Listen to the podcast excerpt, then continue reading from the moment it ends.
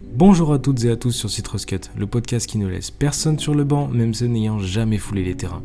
On se retrouve de nouveau pour un épisode de Pomelo. Après une longue période de débat et d'avis tranchés, place au podcast Coin du Feu, juste vous et moi. Avant toute chose, je souhaitais remercier toutes les personnes ayant fait un retour sur les premiers podcasts et concepts de ces dernières semaines. J'ai été ravi de voir que le concept Pomelo ou le concept Lime avait réussi à trouver un mix dans le public avec des connaisseurs mais aussi de petits nouveaux dans le monde du ballon rond à qui on souhaite chaleureusement la bienvenue. Pour ce deuxième épisode, je voulais dans un premier temps parler de l'histoire du football en général. Comment ce sport est arrivé à nous, quelles en sont les influences, etc. etc. Et puis je me suis ravisé. Cela ne sera pas pour cette fois. Pourquoi me direz-vous? Eh bien, tout simplement parce que j'ai eu un flashback. Je me suis rappelé l'été 2006, qui doit être, je crois, mon premier souvenir de football.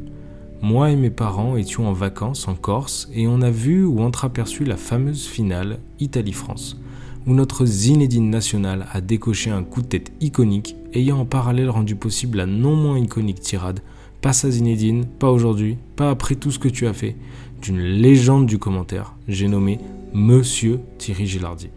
Ce moment reste pour moi un vague souvenir, mais je garde en tête des groupes d'amis et d'inconnus partageant ensemble des breuvages que je ne saurais identifier du haut de mes 6 ans, mais qui, non pas par sa consommation, mais par l'ambiance autour, rendaient les gens heureux et transmettaient une aura de partage dans la salle ou sur la terrasse du bar.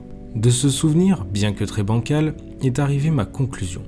Le football est avant tout un sport de partage, et ce sont par les compétitions internationales, comme l'Euro ou la Coupe du Monde, que le peuple d'un pays se rassemble, fait fi des différences et s'unit pour encourager d'une seule voix son pays d'origine ou d'attachement. Je ne vais pas plus faire attendre, de toute façon c'est sûrement le titre du podcast, mais aujourd'hui nous allons ensemble plonger dans le passé, revenir plus d'un siècle en arrière pour apprendre ou réapprendre l'histoire de la plus grande des compétitions, la Coupe du Monde. Cocorico La Coupe du Monde est une initiative française. En effet, c'est monsieur Jules Rimet qui crée en 1904 la Fédération internationale de Football Association, la FIFA.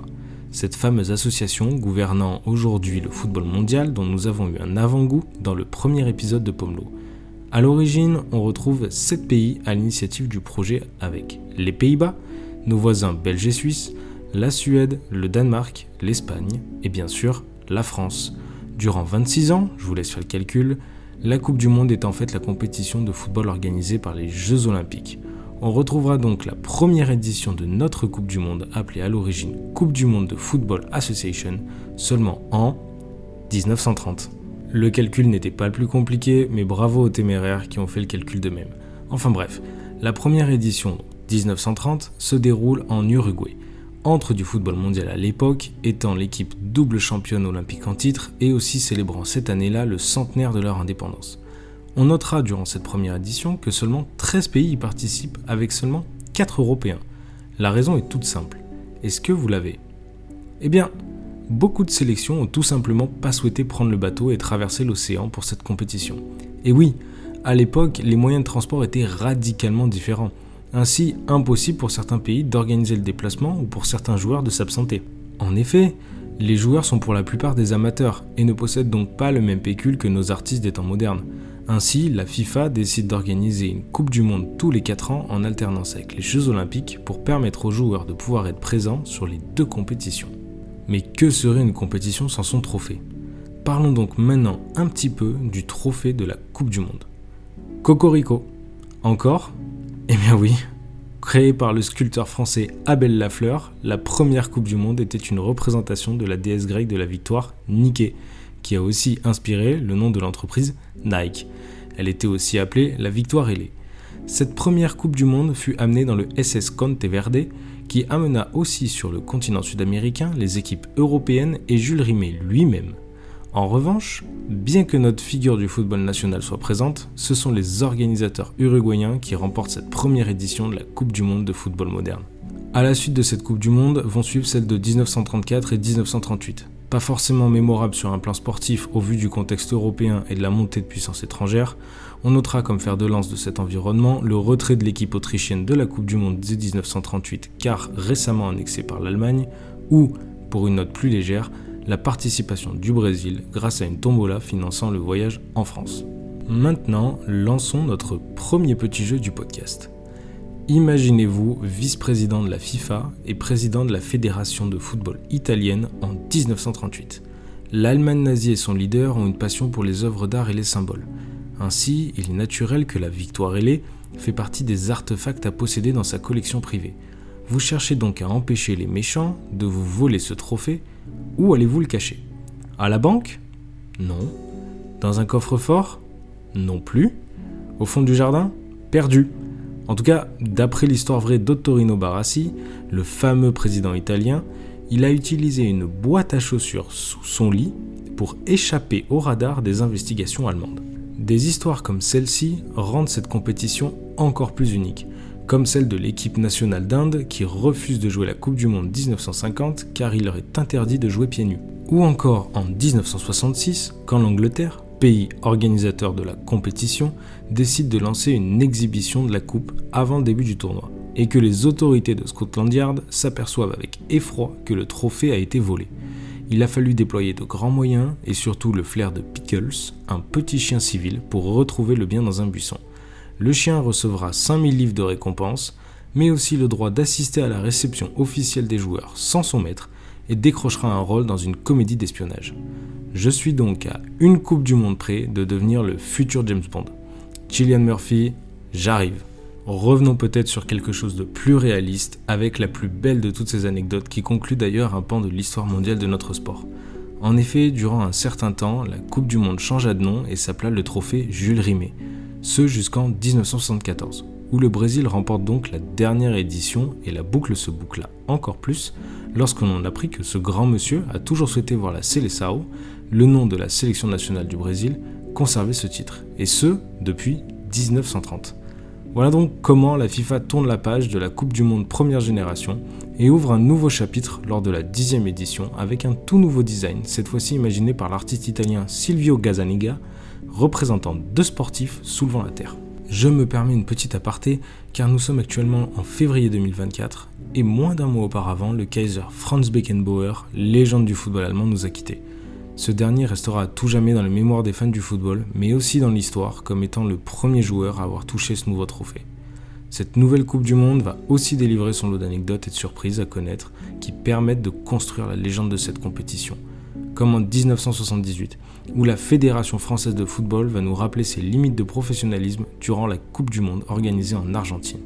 Ainsi, lors du match de la France contre la Hongrie, le capitaine des Bleus se rend compte pendant l'échauffement que le capitaine de l'équipe hongroise porte du blanc.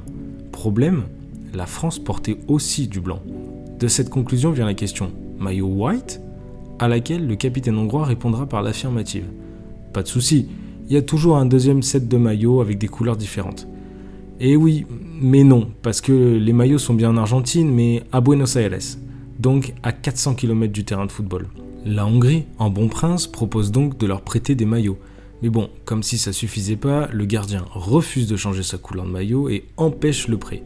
Il faudra donc attendre 45 minutes après le coup d'envoi initial pour voir le match démarrer avec les Français jouant en vert et blanc qui étaient les couleurs du club de pêcheurs local, l'Atlético Kimberley.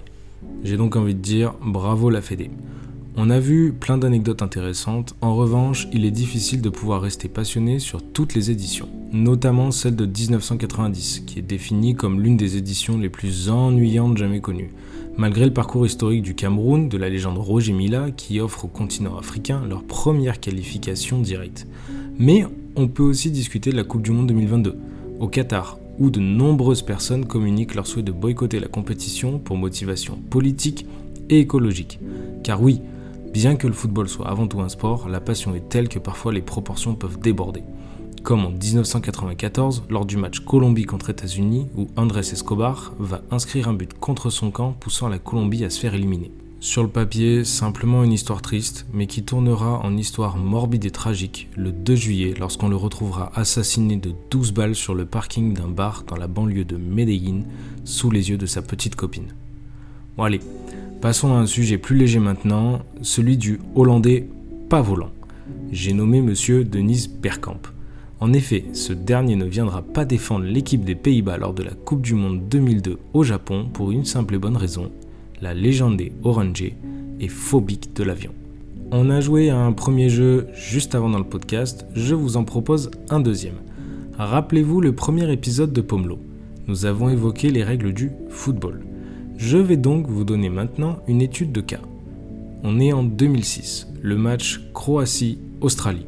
Josip Simunic commet une faute, prend un carton jaune, puis une deuxième faute, où il prend un deuxième carton jaune, et enfin une dernière qui lui vaudra un carton rouge. Avez-vous trouvé l'erreur? Eh oui, l'arbitre a fait une erreur et a oublié le premier carton. On est donc sur une des erreurs d'arbitrage les plus mythiques de l'histoire de la Coupe du Monde, presque à égalité avec le drame de Séville, où l'Allemagne, par son gardien, a profité de largesse arbitrale et réalisé ce qui sera appelé le lendemain par la presse française un attentat sur Battiston. Après avoir fait le plein d'anecdotes, quelques records à connaître pour briller en société. Ainsi, l'essence même de Pomelo et ma promesse de faire de vous les nouveaux experts du ballon rond sera remplie. Démarrons avec le meilleur buteur sur une Coupe du Monde. Cocorico, c'est Juste Fontaine, avec 13 buts lors d'une seule édition. Et oui, c'est encore un Français.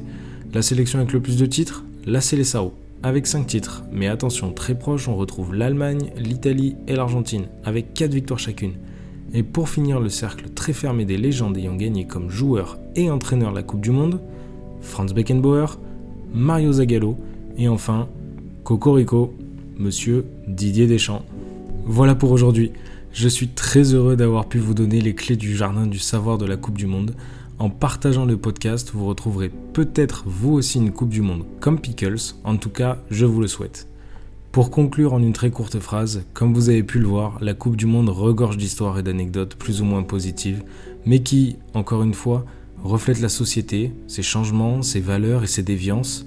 Ce moment de partage et d'échange, une fois tous les 4 ans, est essentiel et riche en émotions et permet de rallier tout type de consommateurs, amateurs ou professionnels de cet environnement. Et c'est quelque part toute l'essence du foot et toute l'essence de ce podcast. Merci d'être arrivé jusque-là et à très vite dans la team Citrus Cut. Et surtout, n'oubliez pas, 5 fruits et légumes par jour à consommer sans modération.